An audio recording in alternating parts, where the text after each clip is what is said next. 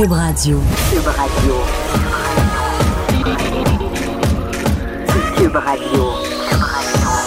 Acteur majeur de la scène politique au Québec. Il analyse la politique et sépare les faits des rumeurs. Trudeau le midi. Bon midi, aujourd'hui on est jeudi le 20 décembre 2018. Mon nom est Jonathan Trudeau. Vous écoutez Trudeau le midi à Cube Radio. Il en reste pas gros, lâchez pas. La plupart des gens vont tomber en vacances quoi demain? Je pense que déjà sur les routes ça commence à se faire sentir. Là. Des gens qui tombent en vacances de Noël euh, un peu plus tôt, évidemment. Évidemment, on va euh, garder en tête, avoir des bonnes pensées pour celles et ceux qui n'auront pas le loisir euh, et la chance d'avoir des vacances au cours des prochains jours. Parce que oui, il y a des gens qui continuent à travailler. Des services qui continuent à être offerts. Mais il risque de façon générale, euh, on tombe pas mal dans l'esprit euh, des fêtes. N'empêche que l'actualité continue euh, de tourner, continue de faire jaser.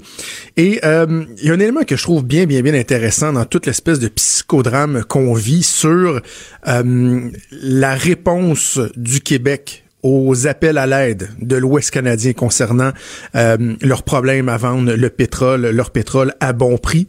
Évidemment, le premier ministre Legault, je vous en ai amplement parlé, qui a mis un peu le bordel dans la place en disant, en qualifiant cette énergie-là de pétrole sale. Et là, il y a une réaction dans l'Ouest canadien. Il y a des provinces qui sont pas contentes. Il y a un ressac. Et là, nous, au Québec, il y a des gens là, qui s'insurgent de ça, de dire, mais c'est donc bien épouvantable. Regardez comment ils traitent le Québec. On tente même d'en faire un enjeu linguistique, hein? On met ça sous un prisme déformant. On essaie de raviver une certaine flamme, le rêve indépendantiste et tout et tout. Mais il y a une question qu'on a oublié de se poser, en tout cas qui était temps qu'on se pose, c'est est-ce que le discours de certaines élites, de notre premier ministre, de certains bien-pensants qui crachent sur le pétrole de l'Alberta, sur l'énergie de l'Alberta, qui pourtant euh, nous aide à nous financer beaucoup, est-ce que ce discours-là est partagé par une majorité de Québécois? Qu'est-ce que les Québécois pensent du pétrole, du pipeline, de notre propre, euh, de nos propres ressources, ben, c'est intéressant parce qu'il y a des gens qui ont pensé se pencher sur la question et euh, les réponses sont fort, fort intéressantes. Et je vais aller rejoindre tout de suite Germain Belzile, qui est chercheur associé senior à l'Institut économique euh, de Montréal. Bon midi, Monsieur Belzile. Bon nuit. Alors, Monsieur Belzile, vous avez commandé à l'IEDM euh, un sondage euh, euh, à la firme Léger pour essayer de, de, de, poser plusieurs questions et de répondre, dans le fond, aux interrogations dont, dont, dont je parlais il y, a, un instant. Et commençons par le début. Est-ce que les Québécois le veulent, le pétrole de l'Ouest canadien, ou ils s'en foutent un peu? Il peut venir des États-Unis, il peut venir de n'importe où dans le monde. Ça, ça les rend indifférents? Ah, de toute évidence, ils, préfèrent le, pétrole de l'Ouest canadien au pétrole d'ailleurs. Euh, à la question euh, qu'on a fait euh, poser par par la firme Léger, d'où devrait-on faire venir le pétrole si on ne le produit pas nous-mêmes, évidemment. Là. et 66% ont répondu de l'Ouest canadien, 7% des États-Unis, qui vient en deuxième place, puis après ça, à 3% en Algérie, puis Nigeria 1 puis, puis il y a 20% qui, qui qui se prononcent pas. Peut-être que ça euh, la question crée une certaine dissonance cognitive chez eux. Là. Mais euh, quand même, 66 versus euh, des poussières pour le reste, là, les gens veulent le, pétrole canadien. Ben, c'est ça. Donc, ce que ça nous dit, c'est que c'est pas vrai qu'on est indifférent à savoir d'où vient notre pétrole. Et, l'idée, l'idée générale... Ouais. Et en, passant, notre pétrole, il vient euh, en majeure partie de l'Ouest canadien, celui qu'on consomme. et des États-Unis. vient de et, le reste la balance, c'est presque entièrement des États-Unis maintenant. Mais, mais, mais donc 50 quelques pourcents là et 40% à peu près des États-Unis. Euh, mais 50 quelques pourcents de l'Ouest canadien. Donc euh, on, on, consomme déjà ce pétrole en grande quantité. Puis ce qu'on peut dire, c'est que les, les Québécois sont, ben, sont d'accord avec ça. Ils n'ont pas de problème avec ça. Bon, et bon, autre question, euh, qu'est-ce que les Québécois pensent de l'exploitation de nos propres ressources? Hein? On le sait, par exemple, il y a quelques années, euh, le premier Scouillard est revenu sur l'engagement du gouvernement du Québec, des engagements qui avaient été signés par le Parti québécois à l'époque, des contrats pour l'exploration avant l'exploitation des euh, ressources naturelles sur l'île d'Anticosti. Puis, tu sais, le premier ministre nous avait beaucoup dit, je ne serai pas celui qui va défigurer l'île d'Anticosti. Et on nous dit, on nous martèle le fait que, dans le fond, les Québécois n'en veulent pas de ça. Ben finalement, les Québécois, oui, ils veulent le pétrole de l'Ouest, en tout cas, ils le préfèrent, mais il irait pas ça qu'on aille chercher nos propres ressources chez nous aussi, non? Non, effectivement.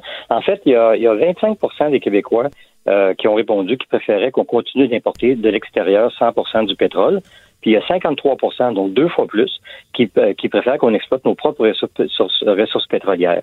Donc, il y, a, deux Québécois qui sont d'accord pour qu'on exploite contre un qui est, qui est contre. Donc, c'est quand même une majorité hmm. assez importante en faveur de l'exploitation de nos propres ressources et la façon euh, d'acheminer ce pétrole-là. Parce que, bon, euh, le premier ministre, entre autres, ce qui a mis le feu aux poudres euh, lors de la rencontre avec les premiers ministres provinciaux et le premier ministre du Canada, c'est lorsque certains ont osé ramener sur la table l'idée de réaliser le, le, le pipeline Énergie-S, l'oléoduc d'Énergie-S. Et tout de suite, le premier ministre a dit non, non, non, il n'y a pas d'acceptabilité sociale. Les gens chez nous au Québec ils en veulent pas de pipeline pour aider euh, l'ouest du pays à acheminer vers d'autres euh, d'autres frontières euh, son pétrole. Est-ce que c'est vrai que les Québécois en veulent pas de pipeline? Non, en fait, on leur a posé une question toute simple. À votre avis, lequel des moyens suivants le plus sécuritaire pour transporter le pétrole? Et puis, les Québécois ont répondu 45% le pipeline. Et puis, les trois autres méthodes, qui sont le camion-citerne, le train et le bateau, ensemble, ne font pas 45 euh, donc, c'est 14% pour le camion-citerne, 13 le train, puis 9% le bateau. D'ailleurs, le train, c'est un peu surprenant, même euh, après lac mégantic, il y a encore 13% des gens qui, euh, qui pensent que c'est sécuritaire. Ouais. Et ben justement, est-ce qu'on sait pourquoi les, les Québécois préfèrent les, les pipelines ou les pipelines? Est-ce que c'est justement l'aspect sécuritaire? Parce qu'on reconnaît que Bon, en tout cas, moi, je, ma, mon hypothèse serait que les gens reconnaissent que c'est peut-être pas l'idéal, que bon, idéalement, euh, euh, ils se transporteraient tout seuls le, le, le, pétrole, mais à choisir entre des bateaux, entre des trains qui passent dans des villages, bien des gens qui aiment mieux avoir euh, un oléoduc dans le fond. Ah, tout à fait. Et, et quand on regarde au niveau de la sécurité, moi, je me souviens pas. Ah, je pense qu'il y a quelques années, il y a eu un ou deux morts euh, dans le Midwest américain dans un accident de pipeline. Mais sinon, euh, des accidents de train qui créent des, des morts avec euh, ben, une explosion parce qu'il y avait du pétrole sur le, sur le train, ça arrive, ça arrive beaucoup plus souvent. Et puis, même chose, on a eu un gros accident sur la métropolitaine il y a, il y a trois ans peut-être, là, avec un camion citerne qui a explosé, puis il y a eu des morts là-dedans aussi. Puis donc, je pense que les gens sont conscients que c'est vraiment la meilleure méthode. Et comme vous dites, évidemment, si on pouvait dire Scotty, beam me down le pétrole. Euh, je pense que les gens le feraient, là. Mais, euh, mais, mais c'est pas possible. Il faut le transporter, ce pétrole-là. Alors, si on le produit pas nous-mêmes, ben, il faut qu'on, faut qu'on l'importe euh, d'ailleurs. Et puis, ben, la meilleure façon, c'est le pipeline. Maintenant, il faut peut-être remarquer qu'on n'a pas sondé les gens sur leur accord ou pas pour qu'on construise de nouveaux pipelines. Ça, c'était, ça aurait été une autre question, là. Mm-hmm. Mais, tout simplement, qu'est-ce que vous pensez des pipelines puis des autres moyens? Mais les pipelines, ils aiment ça en général. Et peut-être qu'on pourrait avoir un, beaucoup plus de consensus là-dessus si on avait des tracés pour les pipelines qui étaient plus, euh, plus en dehors des, gens, des, des, des, zones habitées. ben oui, parce que euh, c'est ça. Parce qu'il faut pas, faut pas être démagogique non plus et tirer des conclusions d'un sondage comme celui-là et de dire que, par exemple, un projet comme S, les Québécois en veulent et, et, l'attendent, les, les, bras grands ouverts. Par contre, ça nous fait nous, nous questionner sur les positions qui sont prises par les gens qui nous représentent, qui parlent en notre nom avec beaucoup, beaucoup d'assurance, beaucoup, beaucoup de certitude, alors que dans les faits, quand on regarde, il y a certaines zones d'ombre, il y a des questions à poser, il y aurait lieu d'approfondir euh, la réflexion avant de, de, de, prendre position et surtout de, et, je vais le dire un peu crûment, de foutre la merde dans le pays, un peu comme le premier ministre euh, Legault le fait en fermant la porte, euh, en offrant une fin de non-recevoir carrément aux, aux doléances des autres provinces. Ah, tout à fait. Et, euh, euh, surtout quand on regarde euh, la distribution du 53% des gens qui pensent qu'on devrait exploiter nos propres ressources, par exemple, ben c'est 68% de voteurs de la CAC qui pensent ça. Et puis et, et 79 des, des gens qui votent pour la CAC euh, pensent qu'ils euh, préfèrent le, pétrole de l'Ouest canadien euh, par rapport à celui des autres. Donc, c'est tout. La, la, la, préférence des Québécois quant, au, quant aux, préférences de l'Ouest, ça ça regroupe tous les âges, tous les, les, deux genres, euh, entre les deux, deux genres reconnus, disons, les, les intentions de vote pour tous les groupes, puis même pour Québec solidaire, les gens préfèrent le, pétrole de l'Ouest canadien. Alors, c'est un peu dommage qu'effectivement que euh, que, disons qu'il y a des tensions assez importantes dans le pays à cause de déclarations euh, infortunées ou euh, maladroites peut-être. Là. Parce qu'en réalité, les Québécois, ils, ils, préfèrent le pétrole, le pétrole de l'Ouest. aucun Une autre idée qui est normalement, généralement, là, reçue, partagée par tous, c'est celle qui veut que bon, les Québécois sont en train d'opérer une transformation. Par exemple, qu'on tourne le dos à ce qui est polluant. On est de plus en plus sensible euh, à l'environnement et que dans le fond, le pétrole, on se détache de ça. Déjà, les gens disent le détachement, il est déjà amorcé, entre autres ici au Québec. Mais quand on regarde les tendances, entre autres pour les ventes de véhicules, les VUS, les camionnettes, c'est pas ce que la tendance nous démontre, même au cours des dernières années encore. Ah non, effectivement. En fait, euh, euh, le rapport euh, L'état d'énergie, qui est publié chaque année par la chaire de recherche en énergie à HEC Montréal, euh, comptait des chiffres vraiment, vraiment intéressants là-dessus.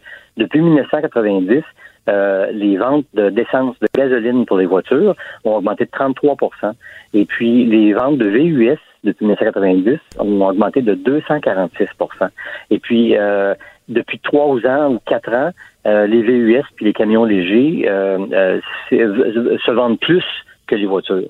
Alors, on est, on est, on n'est pas en train de, de, de s'en aller vers des petites autos électriques ou des petites autos, des petits moteurs d'un cylindre. Ce n'est pas un cylindre, mais d'un litre de, de, de, de, de, taille du moteur. Là, de, c'est, on, s'en va vers le, vers le contraire. Puis quand on a posé la question dans la première partie du sondage qui a été publié la semaine passée sur l'attitude des gens face au, aux, taxes, à la tarification du carbone, donc soit la taxe carbone fédérale ou encore euh, la bourse du carbone qu'on a nous autres au Québec, là, ben 76% des gens disaient qu'il faut faire quelque chose pour euh, lutter contre les gaz à effet de serre.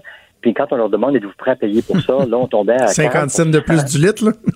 Bon, puis 50 cents de plus, 40 50 cents du litre, c'était 2 des gens qui étaient d'accord avec ça. Ben on, oui. peut, on peut présumer que c'est des gens qui n'ont pas de voiture et qui n'en auront pas non plus. C'est que les gens veulent faire un effort. Les, les, gens sont conscients, mais en même temps, il faut qu'on soit euh, réaliste. Euh, j'ai l'impression, M. Belzil, quand on regarde les résultats du sondage, et je lis le, le, le, le texte que vous avez, vous avez publié de, dans la presse, et on, on se rejoint tellement là-dessus. C'est pas de dire que les gens veulent rien savoir de l'environnement, c'est qu'on on a l'impression que la population elle est consciente qu'il y a un équilibre à atteindre entre, oui, faire des efforts, euh, améliorer notre bilan au niveau de l'émission des GES, mais également la prospérité économique. Et on est conscient que au pays, en ce moment, il y a une grande partie de notre prospérité qui passe par le pétrole. Et ça ne veut pas dire qu'il faut pas préparer l'après, mais en même temps, il faut être lucide, il faut être réaliste et comprendre qu'on en a encore besoin de ces énergies-là pour euh, être prospère et également pour, pour nous déplacer, pour vivre, pour vaquer nos occupations. Je pense que je vais euh, copier ce que vous venez de me dire, là, puis ça va ramasser dans une néopède bientôt. Là. Je, je, vais vous présenter exactement ce que je pense qui est en train de se passer actuellement euh, au niveau de la population.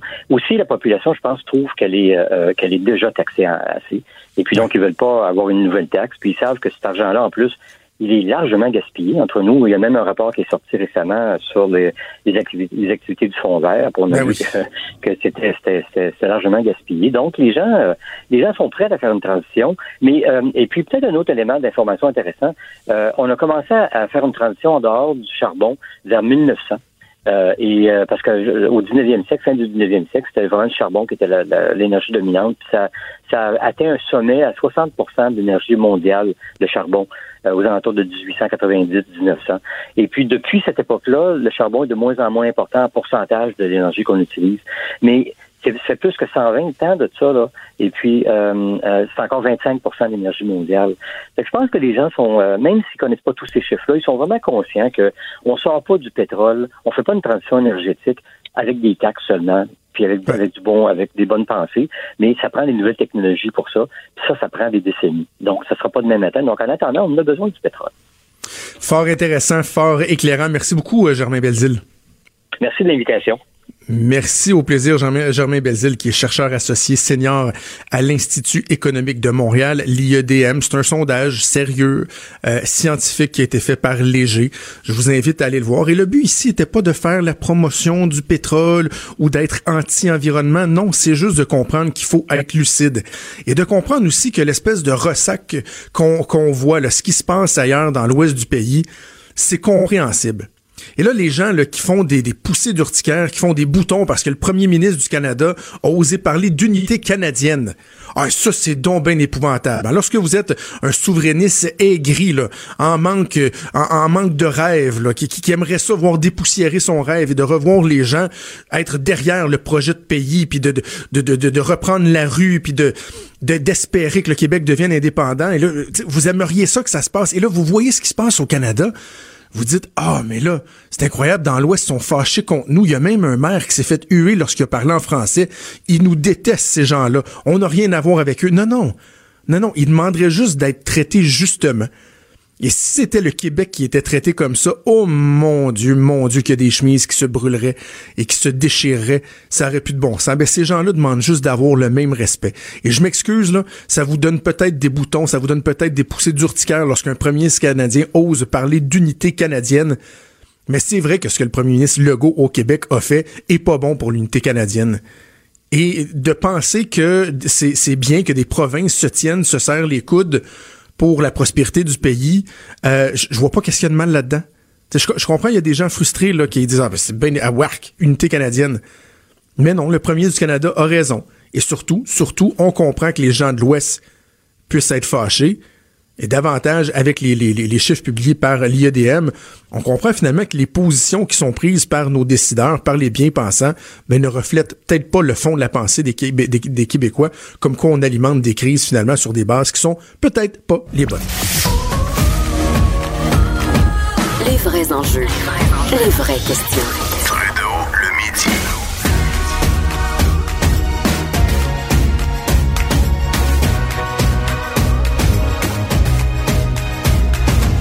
Radio. Oh, et les vrais enjeux, les vraies questions, on les aborde. Euh, ma collègue Geneviève Peterson et, et, moi. Salut Geneviève. Bonjour Jonathan. Pour la dernière fois de 2018, mais on va se retrouver en 2019. Hein? Je l'espère. OK, OK.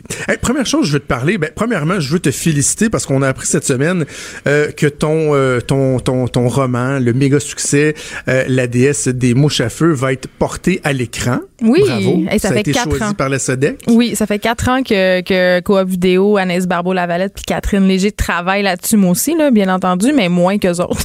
Donc, Est-ce que tu vas avoir ton mot à dire? Ben, en fait, euh, c'est drôle que tu me demandes ça parce que je suis une fille qui est assez contrôle freak dans la réalité.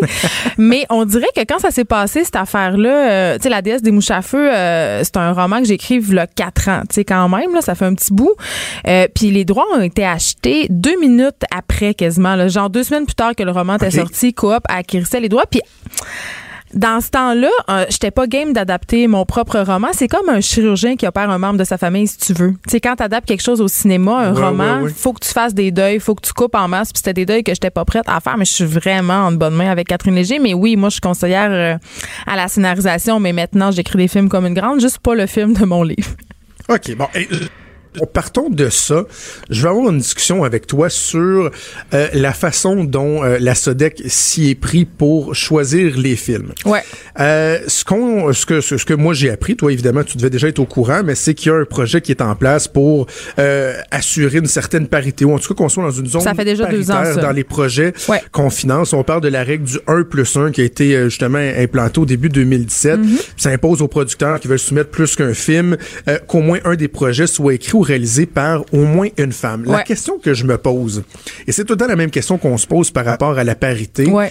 est-ce qu'il y a une crainte que ce soit pas toujours les meilleurs projets qui soient choisis pour favoriser une parité? Ça peut, ça peut être une crainte réelle? Hey, on va partir de bien plus loin que ça, Jonathan. Là. Écoute, on a une crainte euh, que ce soit pas les meilleurs projets qui soient choisis à la SODEC ou à Téléfilm Canada par ailleurs. Point. Tout court. Euh, parce qu'il y a plusieurs affaires euh, qui rentrent en jeu quand vient le temps de financer euh, des films. Moi, j'avais été invitée euh, à une table de concertation, ok, euh, par la Sodec. Ça fait déjà quelques années parce que euh, bon, euh, j'étais productrice de contenu numérique, puis évidemment la Sodec, comme tous les médias, comme comme tous les producteurs de contenu, sont amenés à se poser la question du numérique. Tu sais, comment on fait la promotion des œuvres alors Ouais. que les modes de consommation ont changé. Puis euh, on remettait quand même en question euh, le modèle de financement, le modèle de diffusion au niveau de la rentabilité, Jonathan. Tu sais, euh, moi, ma position, elle était, elle est encore. Puis je sais que c'est pas une position populaire euh, chez les créateurs, puis ça va par ailleurs peut-être faire sursauter euh, euh, certaines personnes parce que je suis une artiste puis parce que je suis une scénariste mais moi je, je, je serais pour qu'on qu'on évacue pas complètement la question de la rentabilité d'un projet. Ah, ouais que ce soit un projet oh, cinématographique ben, que ce soit un projet, je suis tout le temps pleine de surprises, Jonathan. que ce soit cinématographique ou autre, quand on utilise des fonds publics pour financer des projets, euh, on devrait un peu euh, créer ce qu'on appelle un prorata, si on veut. Euh, C'est-à-dire, sur- là, on dit n'importe quoi. On donne des exemples. Sur 10 films qu'on financerait, pourquoi il n'y en aurait pas quatre qu'on est sûr qui sont, un, de qualité et deux, rentable? Parce que moi, je suis pas de l'école de pensée qui dit que si un film est un film euh, intelligent, il peut pas pogner. Il y a de très bons films qui ont été de grands succès commerciaux et de grands succès, euh, de grands succès d'estime, pardon. Donc, euh, de penser qu'un film d'auteur poche, c'est nécessairement poche, je suis pas là. Donc, pourquoi on subventionnerait pas quatre films qu'on sait qu'ils vont attirer les gens en salle, qui vont générer un certain engouement pour financer d'autres projets qui, on le sait, vont amener moins de monde, mais vont peut-être avoir un, succès international, se promener dans les festivals et faire mhm. rayonner la culture québécoise. Ça, c'est ça, c'est ma position de base. Et euh, c'est ce que Téléfilm Canada fait par ailleurs, c'est-à-dire que quand même euh, cette question de la rentabilité. Mais euh, quand on vient à parler de la parité, là, je vais dire un gros mot là. Tiens-toi bien. c'est vrai que dans les institutions qui sont vieillottes un peu, il y a ce qu'on appelle du sexisme systémique. Ok? Ça, ça veut dire que les gens qui sont en position de pouvoir, ce sont souvent des hommes et puis c'est pas, on, c'est pas la tête à Papineau là. C'est juste, ils sont plus sensibles. On est tout le temps plus sensible aux choses qui nous ressemblent. C'est sûr que toi, comme gars, quand tu lis des projets, puis là, c'est des, thèmes de gars qui t'appellent et tout ça, t'es plus enclin à les financer. On est d'accord là-dessus, là. C'est juste humain, OK? Fait que de s'assurer qu'on ait des femmes en position d'octroyer des fonds, de s'assurer qu'on veille à ce que des créatrices euh, là, je parle pas juste des scénaristes, je te parle des réalisatrices, je te parle de toutes les femmes euh, de la chaîne euh, de montage d'un film. Ben, euh, s'assurer qu'il y ait des filles qui soient là, qui représentent, mais ça nous permet d'atteindre une certaine parité puis d'une certaine diversification des œuvres aussi qui, qui se rendent à l'écran, tu sais. Donc. Ouais, mais en même, en même temps, je, comprends. Ça ce veut pas dire qu'on évacue le talent, là. Non, mais j'ai de la misère. Non, mais sur ce que tu disais là, sur les, les, les champs d'intérêt, ouais. euh, j'ai pas l'impression que les gars vont juste écrire des choses qui vont plaire aux gars et, non, pas du vice versa. C'est juste qu'il y a beaucoup d'études qui prouvent qu'on est. Tu sais, quand il y a des femmes qui deviennent gestionnaires dans des entreprises, elles s'intéressent à des aspects peut-être qui ont été laissés de côté par certains gestionnaires. C'est une question de sensibilité. On a des sensibilités différentes. On est différents. Donc, c'est pour s'assurer de faire, si on veut, de couvrir un plus large spectre. Puis les femmes sont quand même 50% de la population. Là. Donc, euh, tu sais, d'assurer la parité dans un organisme gouvernemental qui subventionne des projets avec des fonds publics, je pense que c'est une bonne chose. Puis, euh, tu sais, moi, tu vois, cette année, on a tourné euh, mon premier film qui s'appelle Fabuleuse, qui a été tourné au mois de septembre à Montréal. On avait une équipe presque entièrement constituée de filles. Là. La réalisatrice est une fille, euh, ben moi évidemment, je suis une fille jusqu'à preuve du contraire. presque toutes les personnes, c'est quelque chose à laquelle on tenait, mais à un moment donné, quand est venu le temps de, de juger de la compétence, ben c'est sûr qu'on a engagé des gars parce qu'ils étaient plus compétents ou vice versa. Tu fait qu'un moment, tu sais, faut pas non plus je trouve que c'est un peu facile de dire ah oui mais à talent égal ben oui à talent égal mais quand même dans nos institutions euh, tu sais c'est fait un peu pour brasser tu sais en faisant un peu des obligations comme ça comme maintenant on n'aura plus besoin d'imposer ça. Ça va juste aller de soi. Tu sais c'est tout parce que, et, parce que j'ai pas de misère à croire, Geneviève, que dans, dans, dans une industrie comme celle du film, c'est mm. vrai qu'il y a beaucoup, beaucoup d'hommes. c'est un boys club, Peut-être que c'est difficile à, à, se faire une place comme euh, que pour, pour les femmes. Puis, j'ai pas peur d'aborder cette question-là avec toi parce que d'un, euh, tu t'as pas peur de, de, de, discuter. Puis en même temps, ton livre a été vendu à 100 000 exemplaires. C'est un, un best-seller. Puis c'est tout à fait pertinent qui a été choisi. Mais quand je lis, par exemple, euh, dans l'article du journal, il y avait la réalisatrice Patricia Chica qui elle a eu le feu vert pour son film Montreal Girls, puis a dit que je sois une femme issue de la diversité a sûrement été un plus,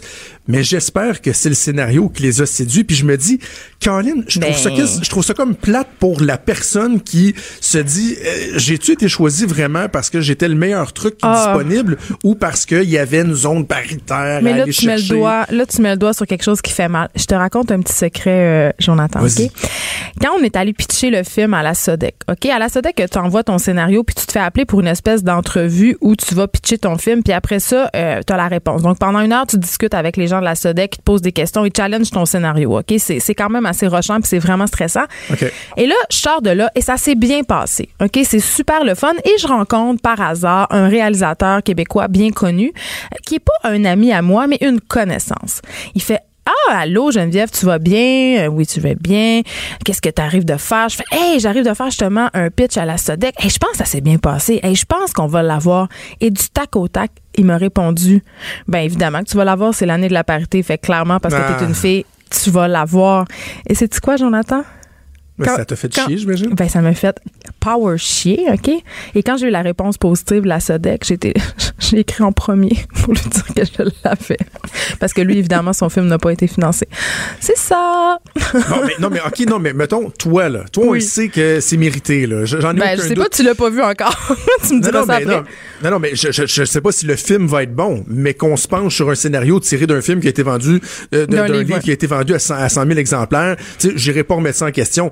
Mais est-ce que tu trouverais ça normal, par exemple, que ce gars-là, je sais pas c'est qui, je sais pas si son projet était pertinent, mais de savoir qu'un projet, parce qu'il était euh, présenté par une femme réalisatrice, aurait été choisi à la place de lui, alors qu'on sait pas si c'est le meilleur projet? Ah ben regarde Jonathan, est-ce qu'on va on va se dire les vraies affaires là, Denis Arcand, il y a une subvention pour son dernier film là, je me rappelle plus du nom là, c'est une copie du déclin de l'empire américain, la chute de l'empire américain, je crois. Ouais. Puis écoute, moi je suis allée le voir au cinéma puis c'est un film ridicule, c'est tellement mauvais euh, Ah oui? c'est en tout cas, c'est la risée ce film là puis tu sais, on va pas se mettre la tête dans le sable, là. sûrement que les gens et là je peux je vais pas me faire d'amis à Sodec puis chez Téléfilm Canada.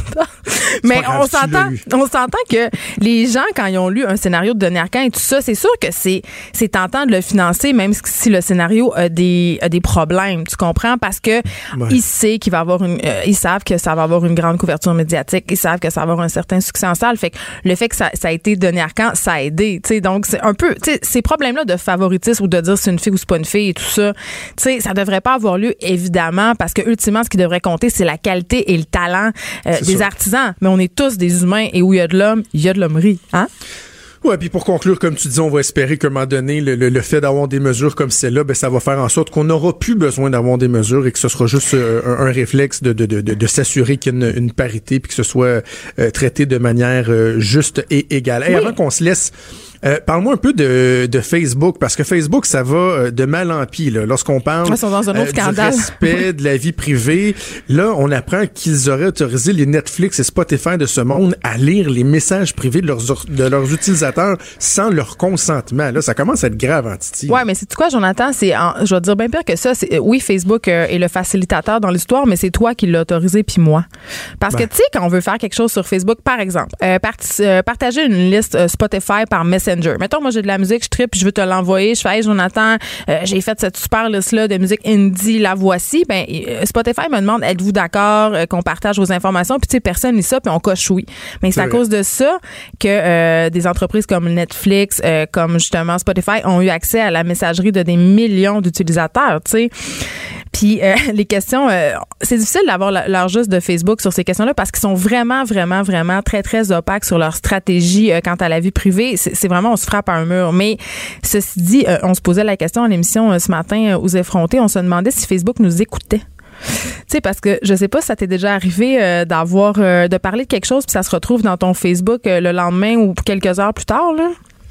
Euh, non, ben, si je vois le lien avec ce que je cherche sur Internet, mais Ben avec non. ce que je Ben parle moi, à la oui. radio, je, je me souviens pas d'avoir remarqué ça. Ben moi cette semaine, moi j'ai plein Ah, d'exemples, mais cette semaine je j'étais dans l'auto puis on je passais avec mon copain sur près du euh, pont Jacques Cartier, euh, puis on parlait de ça, on parlait du pont Jacques Cartier, du- de ce que ça avait coûté euh, de, de l'illuminer avec Moment Factory, tout ça, puis on répétait beaucoup pont Jacques Cartier, puis le soir même j'avais une pub de la Banque Nationale avec une photo du pont Jacques Cartier.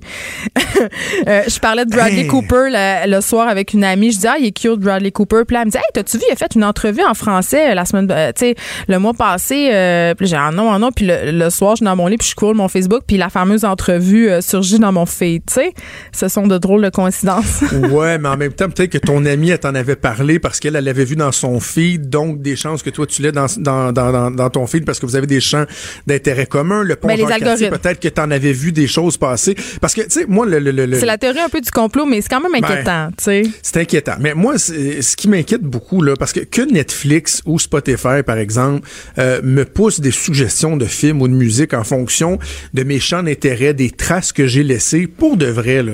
Je comprends, respect de la vie privée, mais en même temps, ça m'empêchera pas de dormir. Là où Ah j'ai vraiment de la Jonathan, hey, misère, j'étais tellement avec toi, je pensais tellement même jusqu'à temps que je comprenne jusqu'où ça allait aller, cette affaire-là. Mais, mais, mais juste à dire que là où je suis très inquiet, c'est par rapport à l'information. Ben, c'est ça. Le fait que Facebook va euh, pousser avec ses algorithmes Ouais. des trucs qui vont juste venir, puis il y a des études qui ont été faites en ce Donc, qui influence le vont- vote?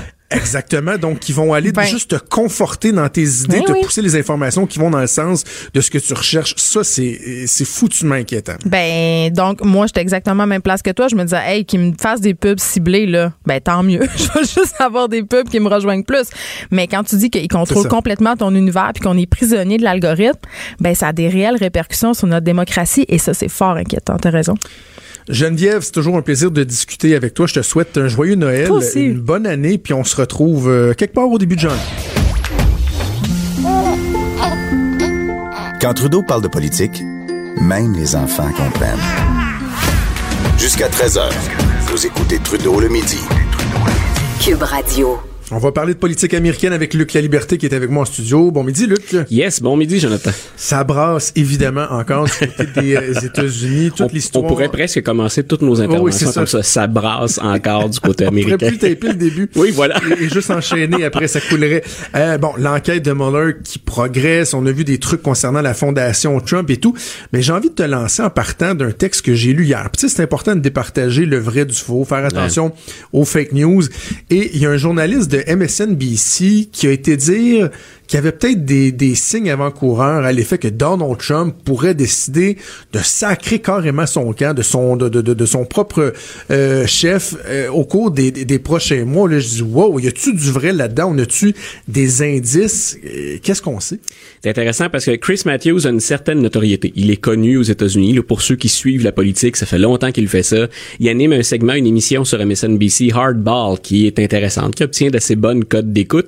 Maintenant, quand il s'est exprimé, il le fait le- deux fois dans les derniers jours, ce qu'il dit, et c'est- une réflexion, toi et moi, on discute souvent hors d'onde, puis c'est comme si on prenait un extrait d'une discussion où je te donne mon avis sur un des scénarios qu'on envisage. Mais ce que Matthews n'a pas donné, ce sont des sources pour appuyer ce qu'il dit.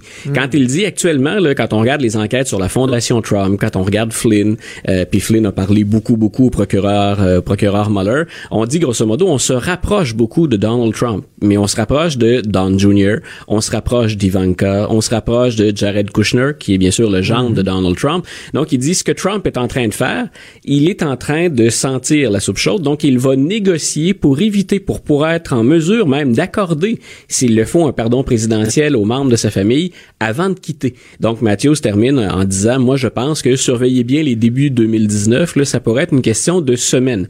Mais il n'y a pas de preuve attachée à Ouais, ça. Mais ça. on devine sur la, là. on devine sur la toile que quand le nom de Chris Matthews circule avec Trump pourrait démissionner d'ici quelques semaines, ben ça n'a pas été long que sur l'ensemble des réseaux, on s'est emporté, ça a été relayé par Twitter et compagnie. Mais je, je peux pas te dire, il y a quelque chose de solide ou il y a des sources fiables derrière ça. Il y a quand même quelque chose de, de- je trouve, de de d'oser, de risquer d'un pour un journaliste d'arriver avec une affirmation, ou en tout cas une, une hypothèse aussi lourde de sens que celle-là, sans que ce soit énorme. nécessairement appuyé. C'est énorme, on le sait. Il y a qu'un seul président qui a quitté avant la fin de son mandat et c'est Richard Nixon. Donc, on, on a une portée, déjà, on est dans, dans ce domaine-là, dans ces eaux-là, mais on a une portée qui est, à proprement parler, historique. Il y en a qu'un qui a fait ça. Donc, il y a deux autres présidents qui ont fait une procédure, eux, de destitution, qui sont allés jusqu'au bout, dont Bill Clinton. Mais le seul qui a démissionné dans le cadre de ses fonctions, c'était Nixon. Donc, si jamais M. Trump faisait ça, c'est que M. Mueller a des preuves particulièrement solides et que quelque part, il y a des gens qui auraient fourni de l'information à M. Matthews. Mais il l'a pas dit, il n'a pas donné de source, il n'a même pas évoqué des sources dans, dans son envolée, dans sa sortie. On parle pour parler, là. On Ouais. Juste pour avoir du fun. là. Euh, si t'es es un démocrate euh, en place, un stratège démocrate, est-ce que tu veux que Donald Trump s'en aille ou tu veux qu'il reste là? Est-ce que le- le- la, perspective d'avoir Mike Pence, mettons, parce que c'est ça qui arriverait, j'imagine, Oui. c'est le vice-président qui, qui Oui. prendrait le relais, euh, est-ce que ce serait pas inquiétant pour eux? Est-ce que t'aimes pas mieux te battre jusqu'au bout contre Trump puis d'essayer de profiter de son impopularité plutôt que de laisser la chance à Pence de, de, de, de, de, se faire apprécier des Américains? Tu remarqueras à quel point Mme Pelosi, qui va être, là, actuellement, on est en période de transition, là, à partir du mois de janvier, autour de la troisième semaine de janvier, on va avoir le nouveau congrès qui a été élu dans les élections de mi-mandat. Et c'est la démocrate, Mme Pelosi, qui va être la speaker de la Chambre des représentants. Et Mme Pelosi n'aborde pas la question de la destitution. Elle, elle dit même que c'est quelque chose qu'elle souhaite éviter.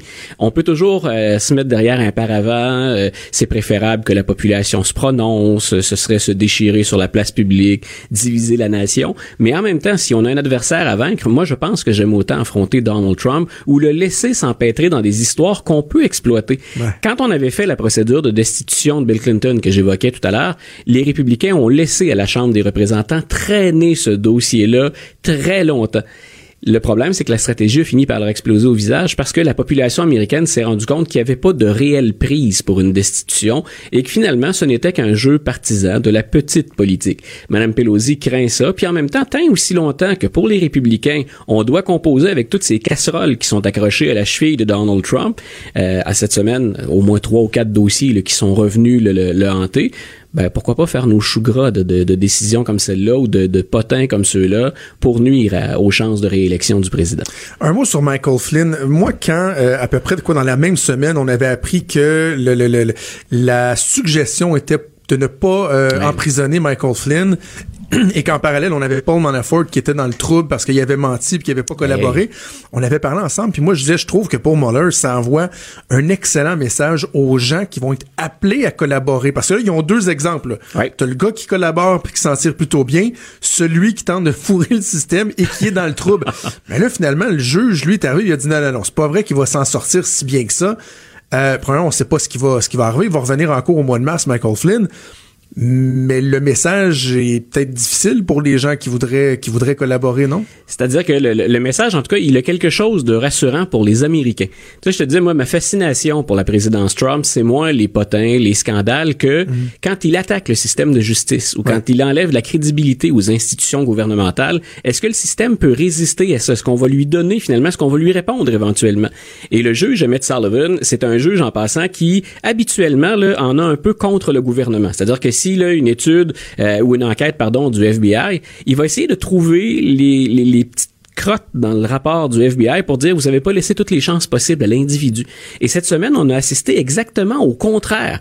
Il a blâmé Michael Flynn en disant, grosso modo, son décode, son, son, son discours, en disant le FBI vous a donné une passe gratuite. On a été gentil avec vous finalement parce que parce que ce que vous avez fait relève pratiquement de la trahison. Mm. Donc ça veut dire qu'il y a un juge quelque part qui dit peu importe ce que dit Monsieur Mueller, moi je pense que ce que vous avez fait c'est une honte pour un Américain. Vous avez vendu votre gouvernement, ont contribué à le faire. Donc ça veut dire quelque part que dans la branche judiciaire, il y a quelqu'un capable de se lever pour dire, ben, au-delà de tout le cirque et de tout ce qu'on peut dire du côté de la présidence américaine, ben, il y a des lois auxquelles on va s'en remettre. On s'entendra, Luc, une des, euh, des déclarations, je pense, les plus stupides que j'ai entendues dans la dernière année est sortie de la bouche de Sarah Cobie Sanders cette semaine quand elle a dit quand même à la Maison-Blanche, dans la press room, que Michael Flynn ne savait pas qu'il ne devait pas mentir au FBI. On lui a même... C'est incroyable, c'est invraisemblable. Ben, c'est là où ça devient difficile de couvrir ça. Les gens ont l'impression qu'on a toujours un parti pris, mais on est vraiment, on est vraiment dans une situation ridicule parce qu'on a offert, et ça, euh, c'est Mueller, l'équipe de Mueller en a déjà parlé. Monsieur Flynn lui-même le dit, on m'a offert d'avoir un avocat à n'importe quel moment. Il y, a, il y a 19 fois où je me suis assis avec l'équipe de Monsieur Mueller, et à chaque fois, on m'a offert les services d'un avocat. Et si quelqu'un sait pas que quand on fait une enquête, on vous pose des questions dont on connaît déjà les réponses, euh, Michael Flynn, c'est même pas, entre guillemets, le citoyen moyen. Là. Vous parlez d'un général qui ben, a été ça. décoré, dont les états oh, de service sont irréprochables, qui a joué dans le renseignement. C'est quelqu'un qui a euh, fait du lobbyisme à l'étranger, qui a représenté, entre autres, c'est ce qu'on lui reproche, la Turquie en même temps qu'il défendait les intérêts de M. Trump. Vous parlez de quelqu'un qui connaît très bien le système. Mon enfant de 7 ans sait qu'il ne doit pas mentir de façon générale et particulièrement ne pas mentir à la police. Et un three-star general, lui, ignorait qu'il fallait pas mentir. Non, non, non, c'est une défense qui a absolument aucun sens. Et c'est le genre de, de, de, de, grossièreté au plan intellectuel auquel on a tendance maintenant à s'habituer de la part de l'administration Trump et il ne le faut pas. Faut le relever. Chaque fois qu'on entend quelque chose aussi grossier que ça, on s'attaque pas aux républicains ou aux démocrates. On s'attaque à une réponse qui est bête, qui est grossière, puis qui fait qu'on prend les journalistes ou la population pour des gens plus bêtes qu'ils ne le sont. OK, avant de se laisser, il faut absolument parler de la Est-ce que vraiment Donald Trump a pris tout le monde par surprise hier euh, en annonçant le retrait unilatéral complet des troupes américaines de la Syrie en disant on a battu l'État islamique, on n'a plus rien à faire là, alors que d'autres partenaires comme euh, la France, l'Angleterre disent wow, ben non, on peut pas partir de là. C'est une décision qui a surpris, ça, ou on l'a vu venir? C'est pas surprenant au sens où c'est ce que souhaite Donald Trump depuis qu'il est entré dans la course, dans la campagne électorale et surtout depuis qu'il est entré en fonction comme président. Mais c'est surprenant qu'il le fasse et qu'il le fasse là. Parce que ses généraux, ses conseillers, ses experts en lutte contre le terrorisme ont dit on devrait continuer ce qu'on fait depuis des années. Allons déraciner finalement ce mal-là de l'autre côté de l'océan plutôt que d'attendre que ces gens-là débarquent chez nous, comme ça a été le cas pour le 11 septembre 2001. Donc, il a agi contre l'avis de tous les conseillers et des, des militaires. Le Pentagone a été parmi les premiers à réagir hier en disant c'est pas vrai que contrairement à ce que Donald Trump dit, l'État islamique ou Daesh est vaincu sur le terrain en Syrie. Ben Parce que M. Trump a dit c'est la raison pour laquelle les Américains devraient être là. Nous, on sait que c'est plus complexe. Bien sûr a le terrorisme, mais il y a ce jeu d'équilibre entre les forces dans la région. Et ce que, les, ce que viennent d'envoyer comme signal les Américains avec M. Trump, c'est ben, de dire aux Kurdes, on vous laisse tomber. Hein, vous avez collaboré avec nous, on vous laisse en plan. Puis c'est de dire aussi ben, au reste des alliés américains, et mais ça c'est pas la première fois, pouvez-vous encore vous fier sur les États-Unis ou sur la parole américaine? Et la seule bonne réaction que j'ai entendue aujourd'hui, puis ça a de quoi inquiéter si on est américain, et pas simplement si on est américain, c'est Vladimir Poutine qui sur un ton très familier dit Donald a raison. Euh, laisser le terrain à la Russie et à l'Iran en ben, Syrie. c'est ça, j'allais te parler de l'Iran entre autres parce que tu sais les États-Unis et Donald Trump est incroyablement méfiant envers l'Iran, ont mis la hache dans l'entente qui avait été euh, signée avec eux. Mais là, il leur laisse le terrain libre. C'est, c'est, c'est, Tout à fait. Et, et, il fallait entendre aussi les républicains au Sénat. Et ça, c'est un autre son de cloche intéressant. Euh, peut-être que son interroge un citoyen sur la rue qui rentre du boulot. Cette question-là, il l'avait pas en tête. Mais les républicains au Congrès ont, eux, reproché à Barack Obama sa mollesse dans ce dossier-là avec la Syrie. Et Lindsey Graham, qu'on entend beaucoup, beaucoup, qui était un proche de John McCain, mais depuis que M. McCain est décédé, euh, le sénateur est plus là. Souvent, on va l'entendre. Et hier, il a dit, c'est honteux, c'est une démonstration de faiblesse. C'est ce qu'Obama aurait fait.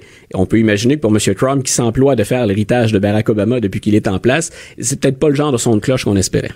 As-tu vu en terminant la caricature où euh, je me souviens plus dans quel média, mais c'est euh, un conseiller de Donald Trump qui montre une photo de Barack Obama et une photo des changements climatiques. Oui. Et il dit que c'est Barack Obama qui est responsable des changements climatiques. Et là, Donald Trump dit faut faire quelque chose, faut changer faut faire quelque chose. Mais ben, à, l'occasion, on avait vraiment l'impression dans des dossiers, on parle des soins de santé entre autres, où M. Trump, on attend toujours les promesses de je vais vous offrir de meilleurs soins de santé pour moins cher qu'Obama. Mais on avait vraiment l'impression que l'idée c'était de faire le contraire. De on, on dira pas que tout est noir et blanc, ce serait un jeu de mots déplacé avec M. Trump et M. Euh, et M. Obama, mais quelque part, hein, c'est ce qu'il est, c'est l'antithèse de Barack Obama.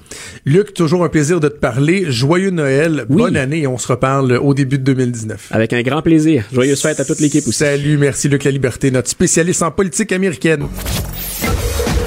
Trudeau, le midi. Joignez-vous à la discussion. Appelez ou textez. 187 Cube Radio. 1877 827 2346. Oh, ça commence euh, à regarder plutôt difficile pour le premier ministre euh, Justin Trudeau. On parle peu des sondages qui sont euh, publiés à l'échelle fédérale. Il faudrait commencer à s'y intéresser parce que l'élection, ça s'en vient, c'est dans moins d'un an. C'est le 21 octobre prochain. Et, et, le sondage Angus Reid, qui est paru au cours des dernières heures, a de quoi vraiment inquiéter euh, les libéraux fédéraux. Mais, essayons de, présenter les faits puis de mettre ça en, perspective par la suite. On se souviendra que euh, pas longtemps après son accession au pouvoir, en décembre 2015, donc euh, il y a trois ans de ça, le taux de satisfaction envers Justin Trudeau était euh, stratosphérique. On était à 63% de taux d'approbation. Ça faisait quoi un an qu'il était au pouvoir, ça allait bien et tout et tout. L'année d'après, on est descendu à 55% C'était encore très, très élevé pour un gouvernement qui était pratiquement à mi-chemin dans son mandat.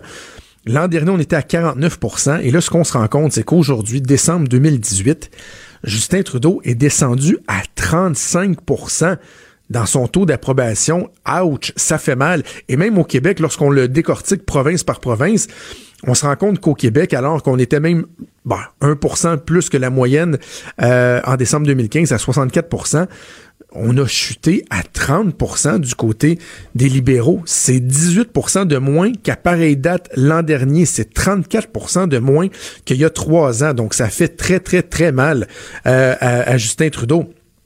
Et ça arrive à juste euh, un an des, des élections. Euh, deux autres éléments qui font très très mal, c'est lorsqu'on demande aux Canadiens quelle est leur première priorité. Et il y a 28% qui dit que c'est le déficit et les dépenses gouvernementales. Alors Justin Trudeau qui avait l'impression qu'il pouvait euh, endetter le pays à coups de dizaines et dizaines de milliards sans qu'il y ait aucune répercussion, parce que lui il se dit écoute j'ai même été élu en promettant des modestes déficits Ouais, ben là, il est peut-être rattrapé par le fait qu'il avait aussi dit qu'il retrouverait l'équilibre budgétaire avant la fin de son mandat et qu'on est très, très loin de ça. Au contraire, on sait pas quand est-ce qu'on va retrouver l'équilibre budgétaire. Encore dans les derniers jours, le directeur du budget euh, au Parlement disait, ouais, non, là, on est, dans, on est rendu dans des déficits de 40 milliards à peu près par année. Donc, ça finit par rattraper le premier ministre. Et euh, autre chose, lorsqu'on demande euh, aux Canadiens qui ferait le meilleur premier ministre, alors là, grosse, grosse surprise. Pour la première fois, Andrew Scheer, qui dépasse le premier ministre Trudeau, avec 33% des gens qui pensent qu'il ferait le meilleur premier ministre contre 27 pour euh, Justin Trudeau. Il y a de quoi s'inquiéter. Il y a de quoi s'inquiéter pour, euh, euh, Justin Trudeau.